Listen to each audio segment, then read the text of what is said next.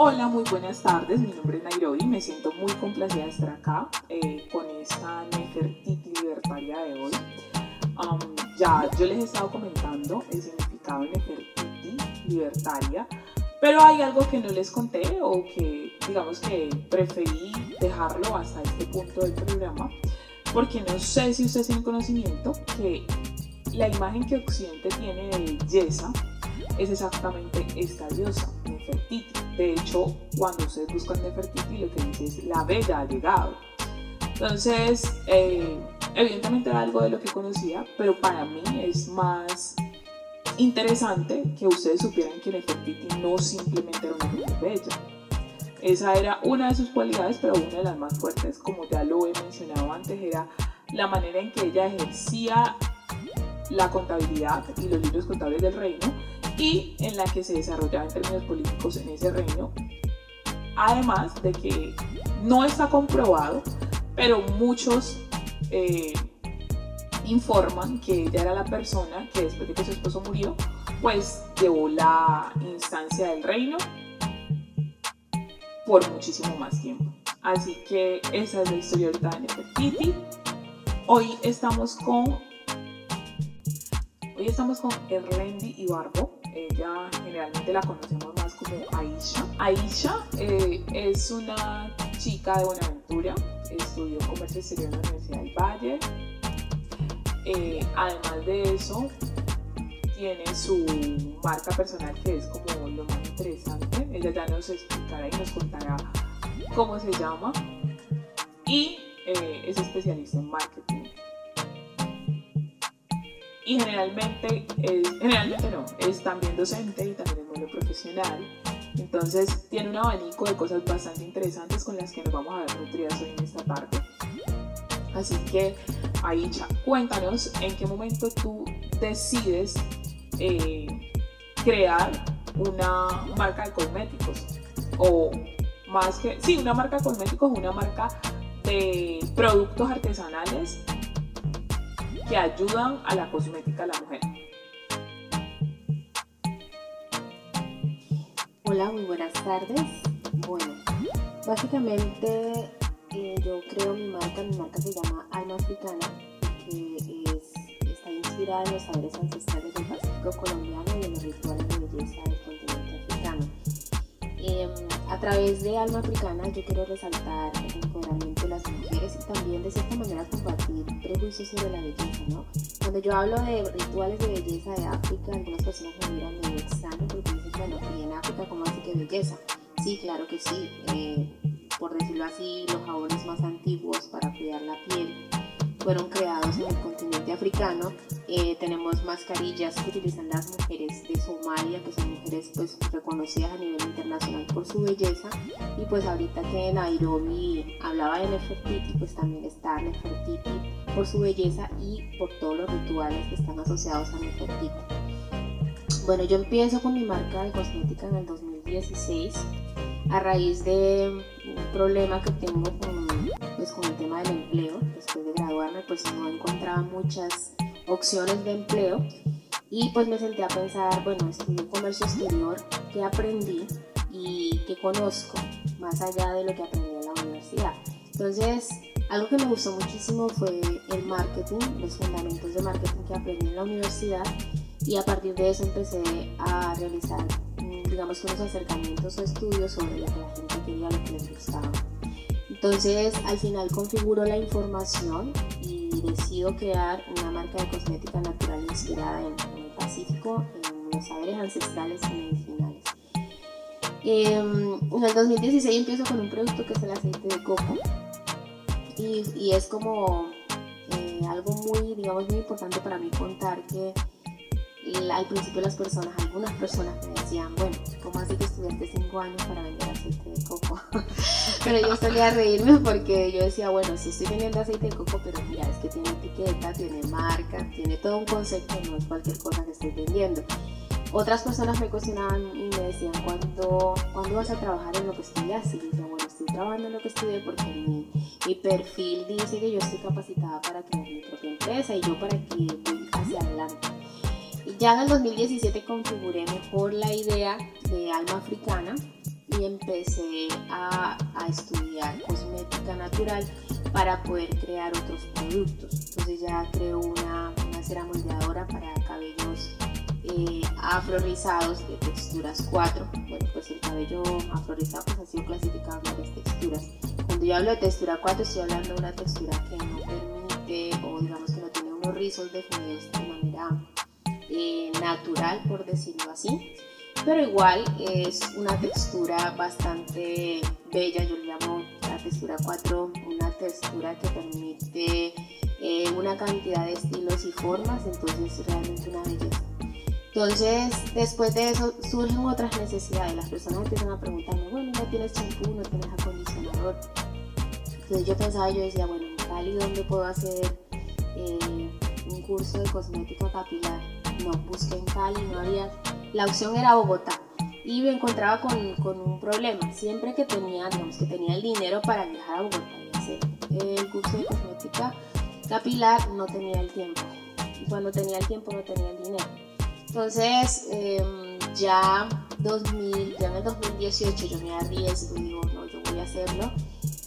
Voy a llegar súper cansada, me voy a eh, agotar muchísimo, pero voy a hacerlo. Me fui un fin de semana a recibir clases personalizadas de cosmética capilar en Bogotá y de allá traje pues ya todo el conocimiento para formular y para crear mis propios productos de champú, acondicionador, crema para peinar y demás y eso permitió pues, que el emprendimiento creciera, eh, llegando a desarrollar una, ya una línea completa para cuidar cabellos rizados, ondulados, ¿sí? Y luego pues ya no le apostamos a, la parte del cuidado del, cuerpo con formulación de jabones 100% eh, naturales, libres de tóxicos y que no, digamos que no generan residuos, residuos que afecten el medio ambiente. Eh, Alma Africana pasó a, hacer, digamos, un trabajo de, reconocimiento a través de una estrategia de comunicación, a patrocinar eventos de belleza como Mister Afro, Afro Colombia, pues que se lleva a cabo en Buenaventura. Eh, fuimos patrocinadores en el 2020. Este, estamos organizando unos nuevos patrocinios para trabajar ya eh, con otros concursos de belleza y hoy le estamos también apostando al trabajo social. Estamos acompañando a un grupo de mujeres emprendedoras del barrio Juan 23 en Buenaventura en la formulación y creación de, de, productos cosméticos para cuidar el cabello. Entonces, básicamente, ¿qué hacemos? Ellas tienen los conocimientos, ellas saben que el masaje que producen en la casa les permite que sus cabellos crezcan, pero ese masaje pues tiene problemas para comercializarse porque no no es muy estable y no se puede movilizar por el tema de los productos, los ingredientes, perdón, son 100% naturales, no, em, el producto no dura. Entonces, ¿qué le enseñamos? A transformar ese masaje, los mismos, digamos, los mismos extractos, a darle otra forma a través de la biocosmética para que sus productos se estabilicen y ellas puedan comercializarlos. También vamos a apoyar em, a niños. Este, este diciembre tenemos planeado eh, acompañar a niños de, de Río con regalos, a llevar, eh, digamos que ese, eh, esa felicidad a los niños.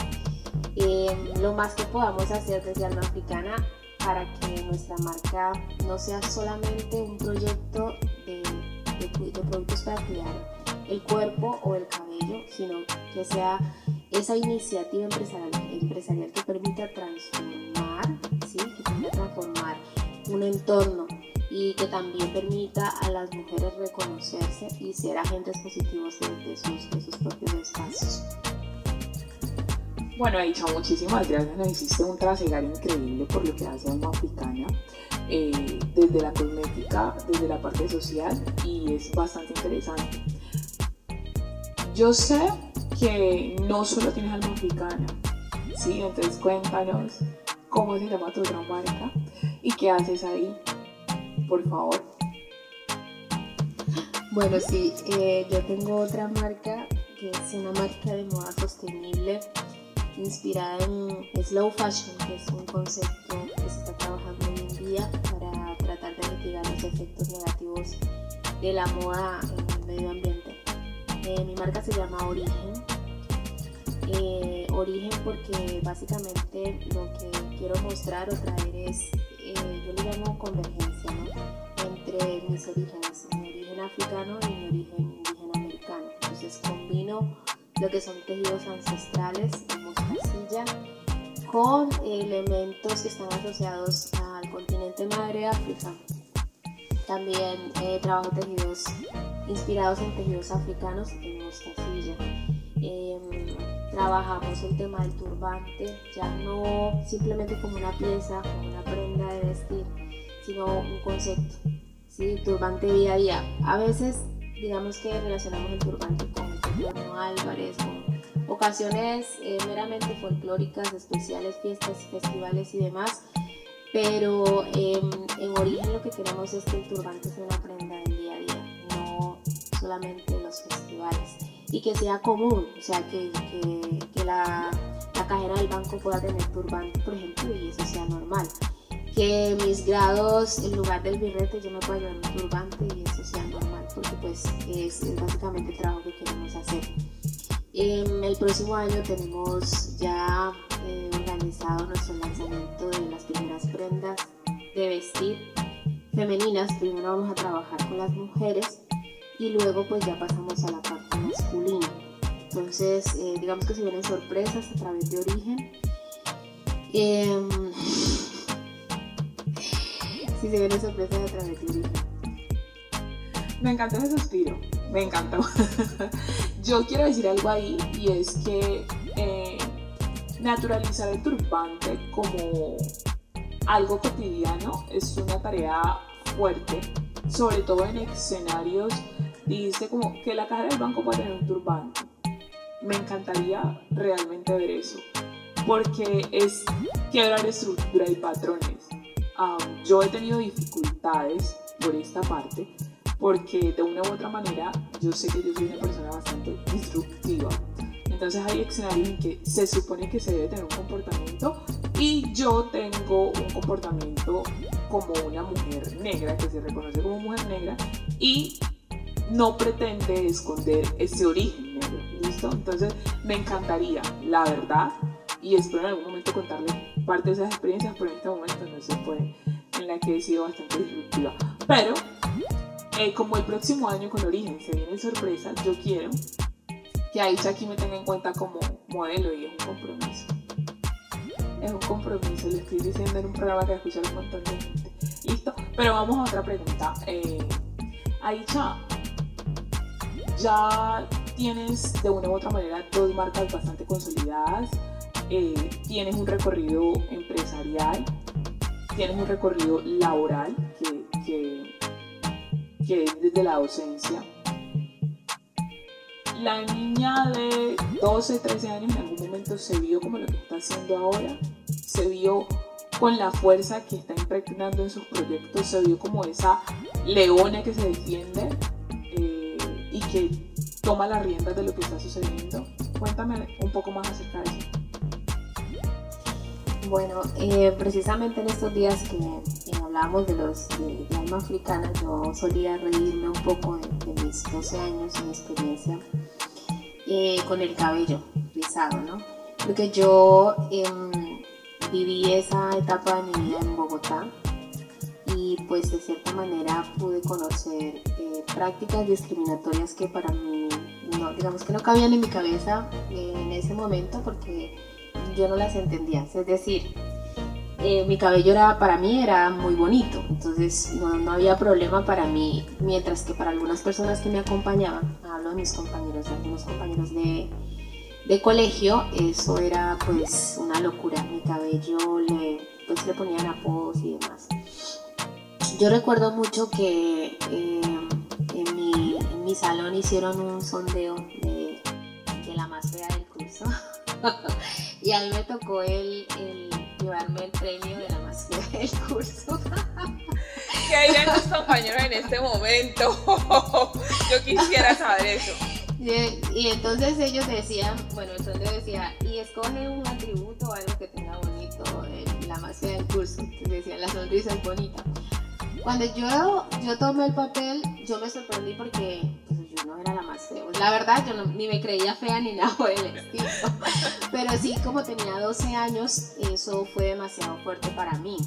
Luego eh, pasar a las fiestas, a Gym Day y ver cómo mis compañeros bailaban con otras chicas y conmigo no, entonces yo decía, bueno, es verdad, será que soy la más fea del curso, pero porque soy la más fea. Eh, bueno, mis rasgos físicos, mi nariz, mi boca, mi cabello, como que para ellos no eran símbolos de belleza, no estaban relacionados con la belleza. Resulta que en el 2019, en 2018, cuando fui a hacer el curso de cosmética a Bogotá precisamente, eh, yo, yo llevaba mi cabello rizado suelto y em, pues iba en, en Transmilenio y yo miraba a la gente que iba en Transmilenio pero la misma piel, la misma nariz. en cambio yo soy una belleza. Miren, o sea, es que mi boca no la tiene nadie, mi nariz no la tiene nadie y este cabello no lo tiene nadie aquí. O sea, aquí la belleza soy yo. Y yo me reía, yo decía, increíble que a los 12 años eh, yo me, digamos que me apropiara del concepto de que que la verdad no lo era simplemente no encajaba en un patrón de belleza, no lo soy. Y pues igual fue, eh, fue interesante porque de cierta manera pues tuve que vivir un proceso de reconocer que no era fea y que yo puedo contarle a las, las personas, especialmente a las mujeres que compran los productos de alma africana, que algunas dicen, es que yo tengo ese cabello muy feo, que lo voy a hacer. Y bueno, este cabello no es feo, ¿sí? Que lo primero que vamos a sacar de la mente es que este cabello no es feo. Entonces luego vamos agregarle los productos adecuados, cuidarlo de manera adecuada y a peinarnos de cierta manera pues que vaya eh, em, con nuestro rostro, con nuestros ojos, a resaltar ciertos atributos. Y, y después las personas me dicen, ay, sabes que sí, sí, es verdad.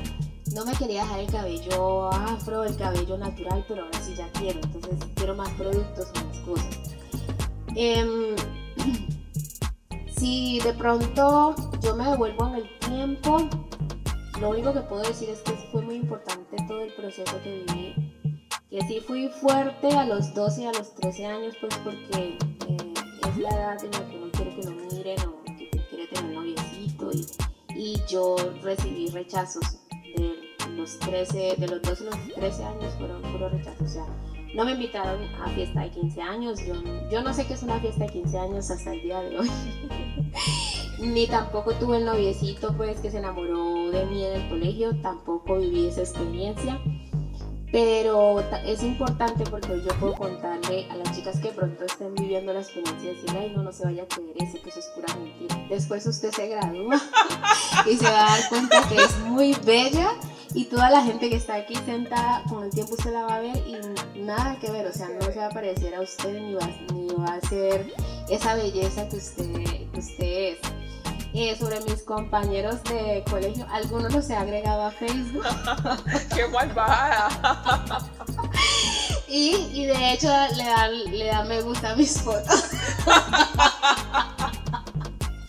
Ay, qué le dan me gusta a mis fotos y de un compañero me escribió hace como, como tres meses a tratar de, de, de conquistarme.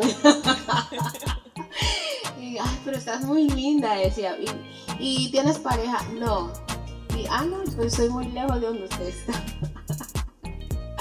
es que si te acuerdas de mí, me preguntaba yo, claro que yo sé quién es, por eso cuando me envió la invitación. Ya sé, bueno, entonces eso es como lo que tengo que contar de, de mis 12 y mis 13 años.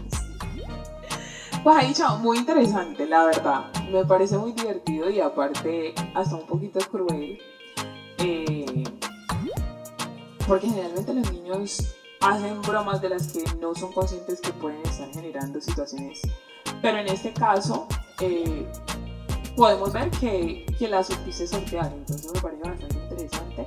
Y súper interesante aún que le pueda decir a las niñas que eso es un momento, es una época y va a pasar. ¿sí? Sea lo que sea, va a pasar. Es como la enseñanza de esa experiencia. Entonces, gracias por eso. Ahí ya, eh, en tu recorrido como especialista en marketing, pero Pero no ahora que, que ya tienes el, digamos que el documento y demás, sino en el proceso de, de crear origen y alma africana. ¿Qué podrías decir tú? Porque también igual eres docente de eso, de creación de empresas. Un tip, dos tips muy pequeños o, o más que pequeños, importantes y que las personas puedan desde ahí iniciar una búsqueda de lo que podría ser a la hora de emprender, ¿sí? Algo que tú dices, ok, a, la hora de emprender es súper importante que tengan en cuenta esto y sabemos que hay planes de negocios, que hay estudios de mercadeo, que hay, bueno, cualquier cantidad de cosas que la gente a la hora de investigar puede encontrar. Pero tú en ese, en ese diario vivir, en ese tejer, en ese ir recorriendo de a poquito a poquito de camino, ¿qué podrías decirle a alguien que desea emprender en el área en, la que sea, pero que, que, desea ser independiente. Entonces, ¿qué podrías decir? Bueno, principalmente eh, hay que conocer al consumidor, ¿sí? hay que basar los negocios en necesidades reales, lo que la gente realmente está buscando. Yo sé que es un proceso difícil conocer al consumidor porque los seres humanos somos complejos y tenemos nuestras eh, nuestras experiencias, vivimos en nuestros contextos, pero precisamente ese es el trabajo del emprendedor. Centrarse en el contexto y llegar a conocer esa necesidad del, consumidor. Cuando yo mm, de pronto hablo de, necesidad del consumidor, no estoy hablando de un concepto abstracto que de pronto se ha trabajado en, algunos espacios académicos como voy a perfilar por segmentos, entonces eh, voy a segmentar por edades y no. Realmente hoy le estamos apostando más a la parte psicológica del consumidor.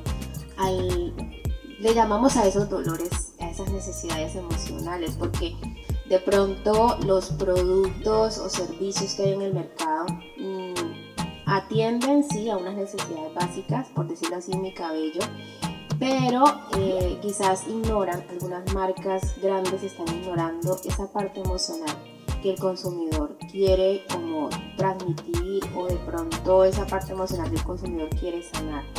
Esa, ese espacio que él busca, digamos que no hablemos de mercado, por decirlo así, sino ese espacio en el mundo. Entonces, por ejemplo, a poner un ejemplo, una mujer que que rompe con su pareja, ¿sí? tiene unos, digamos que unos, unos tiempos para poder de cierta manera superar el proceso.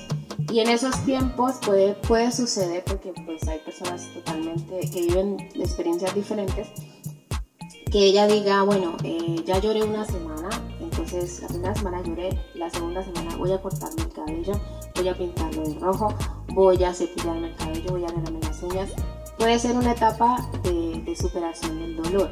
Entonces, ¿cómo nosotros como emprendedores podemos llegar a atravesar esos espacios y decirle a la mujer, ah, lo que quieres es tinturarte el cabello de tal forma, entonces aquí estoy.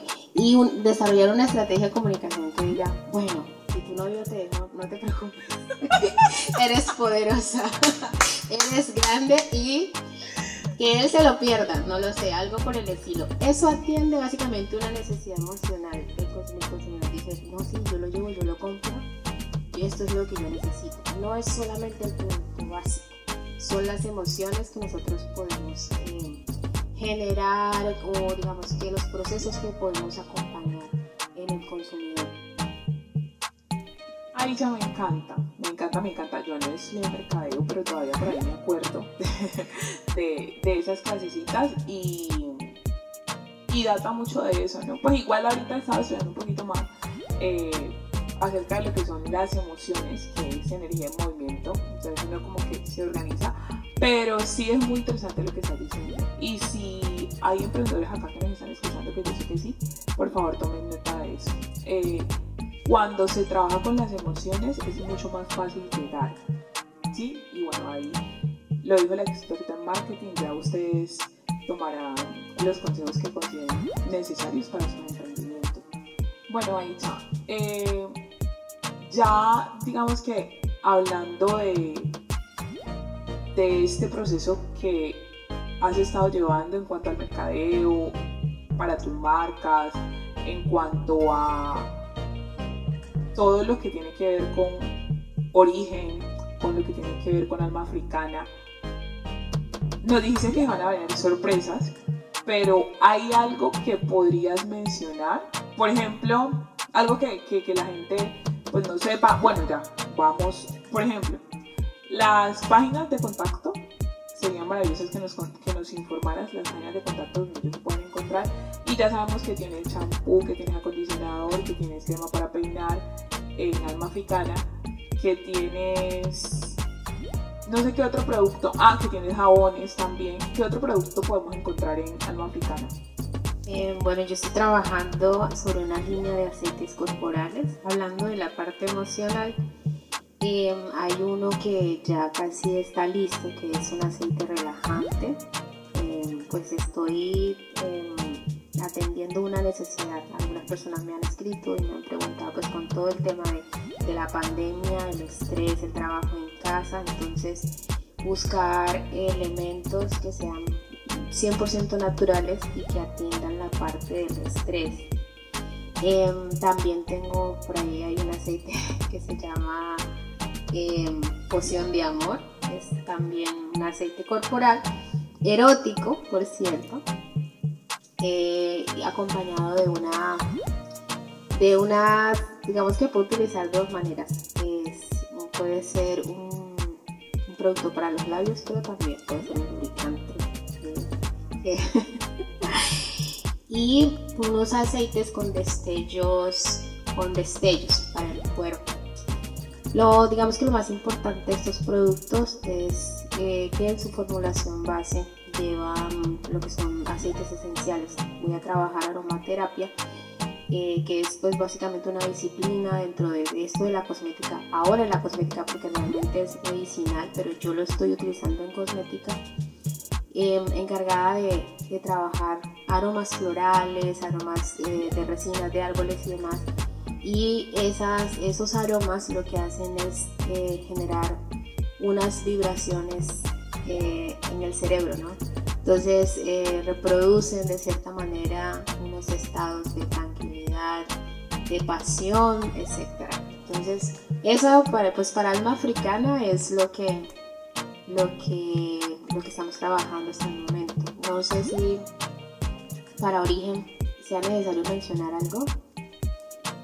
Eh, bueno, para origen, mm, como estamos trabajando slow fashion, ¿cuál es el objetivo? Eh, ¿Qué pasa con la ropa?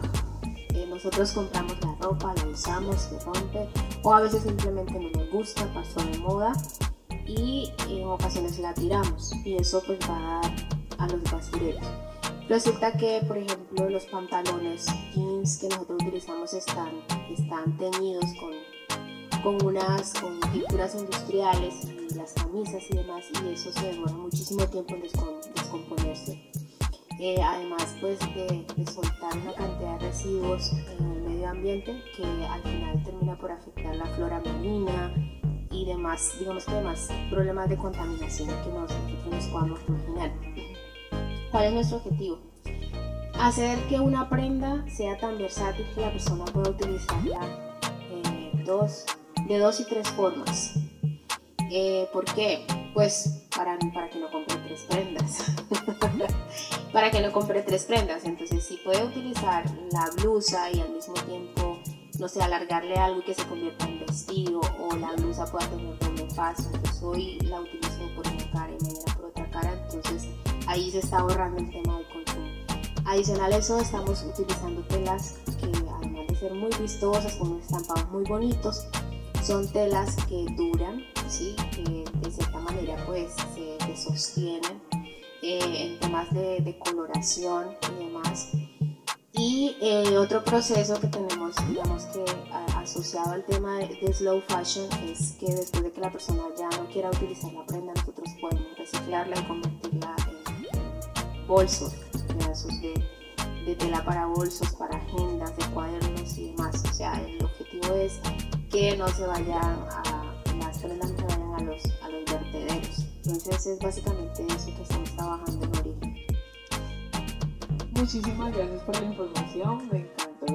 Eh, que además de todo, pues ya lo había mencionado porque estamos en cuenta el medio ambiente, pero digamos que esa manera de tenerlo es siendo o incluyendo más a la misma población. Y para los que necesitan los aceites, pues igual, ahí, ahorita ya nos deja las redes, creo que es arroba alma africana en Instagram. arroba alma africana bio en Instagram. Listo, por ahí la, estarán siguiendo para los que necesiten los aceites de los que dicho hace un ratico. Ahí, chao. Nosotros, eh, digamos que ya hicimos un trasegar bastante importante por toda tu parte profesional, por decirlo así, y laboral. Quiero preguntarte, eh, en el ámbito personal, ¿cuál sientes que ha sido tu mayor resistencia? O si en este caso podrías decir reexistencia, o tu mayor poder. Y qué consejo o sugerencia le podrías dar igual a las niñas? teniendo en cuenta pues esa resistencia, reexistencia o poder, como tú desees verlo. Bueno, pues yo digo perseverancia, algunos dicen que es terquedad.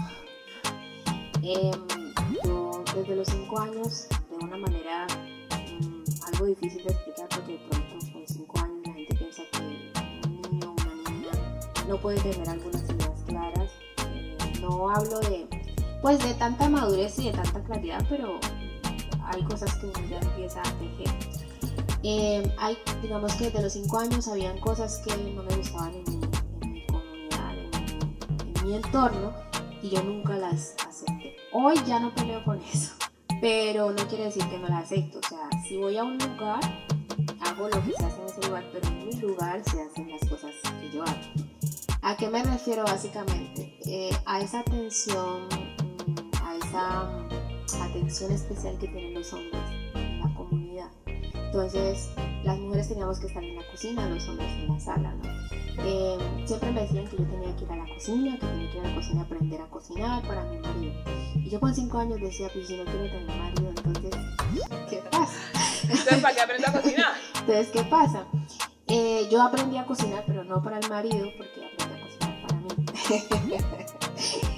Este, otra cosa es que los hombres, siempre se sirve la comida, entonces le llamamos a los hombres, eh, o, se terminan de comer y hay que recoger el plato a los hombres, no que ellos se levanten. No, yo desde los 5 años decía, eso no lo hago, no me gusta, no lo voy a hacer. No lo hice por muchísimo tiempo y eso probablemente me trajo problemas porque pues, tenía la idea y eso era enfrentarme a un entorno, unas tradiciones, la gente lo entendía ya hoy en mi familia la gente me conoce, ya saben cómo soy, entonces eh, a veces negociamos. Es decir, yo en entornos familiares digo, bueno, hoy tocó negociar. ¿Qué significa? Vamos a ayudar a servir, vamos a ayudar a arreglar, pero no está de más decirle a, cierta persona y a cierta persona que recojan su plato porque pues no, es, no tienen problemas de movilidad, pues porque si los tuvieran no hay ningún problema. Y en mi entorno, en mi espacio, es decir, estoy hablando de mi casa, cuando yo organizo las cosas en, mi espacio, se hacen hago desde los 5 años. ¿Qué quiere decir? Que los hombres recogen los platos, los eh, servimos sin necesidad de mirar si es hombre o mujer. Eh, los hombres ayudan a cocinar, o sea, en mi entorno lo hago de esa manera y ya mi familia lo sabe. Entonces, cuando yo voy con ellos, trato de no pelear con ellos, sino que digo, bueno, si puedo hacer algo por aquí, algo por allá, Y cuando ellos vienen conmigo, como ya saben que ya crecí de esa manera, entonces hacen eh, como a mí me gusta. Consejo para las niñas. Eh, perseverar en las ideas, porque tarde o temprano, digamos que las, nuestras sociedades, nuestras comunidades van evolucionando. A veces no, no de la manera tan positiva que nosotros queremos ni de la manera tan pero alguien tiene que romper el círculo, alguien tiene que ir rompiendo los patrones, porque pues si, nadie lo hace, pues nos vamos a muchísimo tiempo dando vuelta, dando vuelta en lo mismo. Otra cosa que no, que no me gustaba era ver a las adolescentes entre bueno, 14 y 15 años siendo madres. Y al principio, em, digamos que en la, en la educación sexual que pueden, que pueden enseñar en los colegios pueden decir que es un problema de desconocimiento de los anticonceptivos y demás. Pero yo, de acuerdo a mi experiencia, lo que puedo decir es que no solo el desconocimiento de anticonceptivos, porque hoy por internet uno puede encontrar mucha información.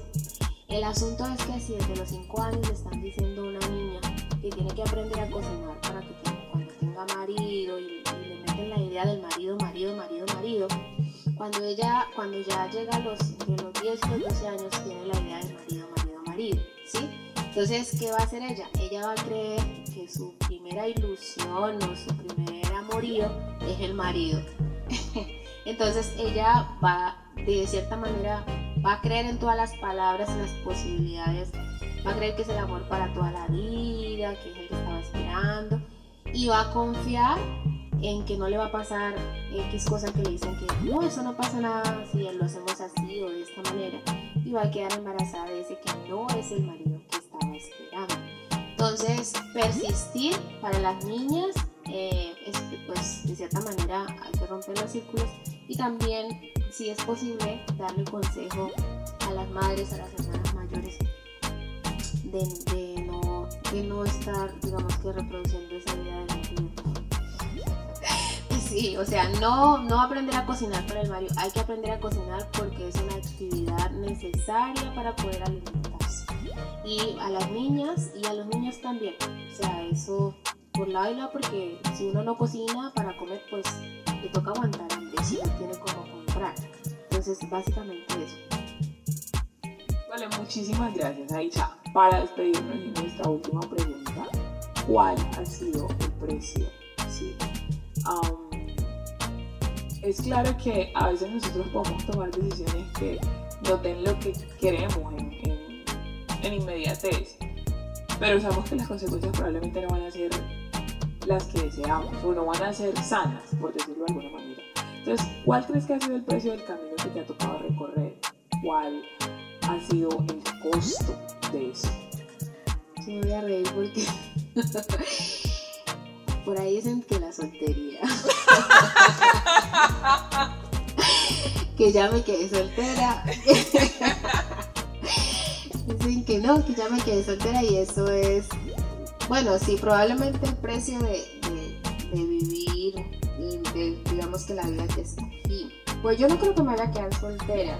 De pronto me tenía que esperar un poquito más, pero sí la gente cada que me ve me dice, bueno, ya 30 años, casi 31 y, y es eso de seguir, solo pensando en estudiar, en hacer cosas y cuándo, para cuándo la familia, para cuándo los hijos. Y, mi respuesta casi siempre es, mm, ah, yo, yo quiero, yo quiero tener mi familia, yo quiero tener mis hijos, pero, digamos que no hay forma, es decir, no encuentro no encuentro con quién, por decirlo de cierta manera.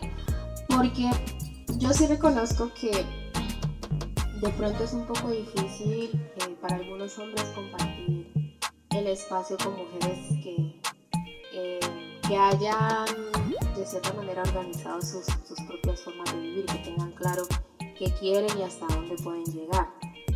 Eh, yo digo para algunos hombres porque yo espero, y espero que no todos, eh, resaltó básicamente una figura más, bueno, no, digamos que sí masculina, y es la, digamos que la persona que me ha influenciado, eh, mi padre.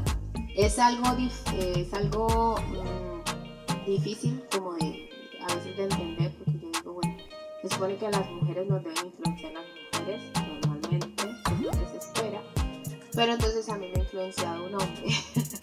es decir, estas ideas que yo tengo sobre que los hombres deben recoger los platos y esas cosas, son ideas que me ha transmitido un hombre. Entonces, la soltería y pues por la influencia.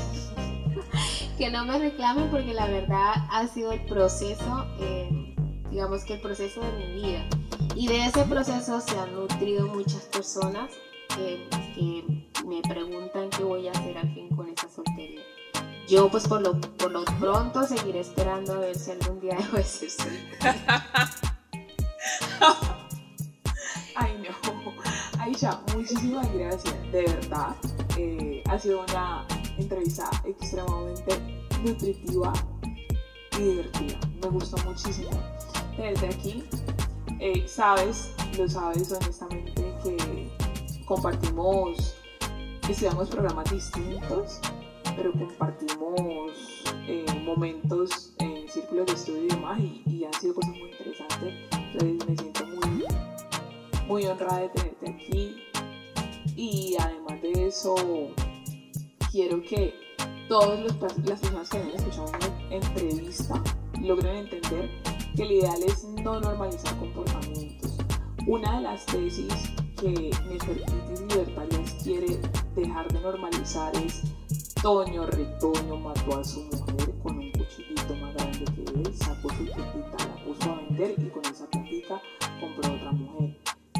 Toño no debe asesinar, no debe sacar los órganos para comercializar y no debe comprar otra mujer.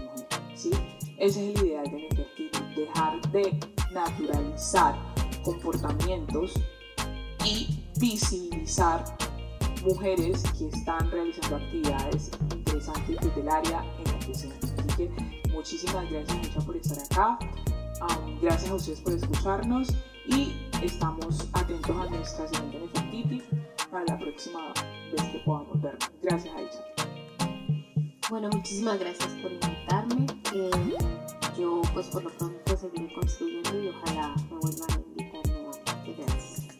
Claro que sí, para nuestra segunda temporada ahí vamos a estar para ver qué es lo que tiene origen este año que estoy bastante intrigada y recuerda que voy a estar muy pendiente de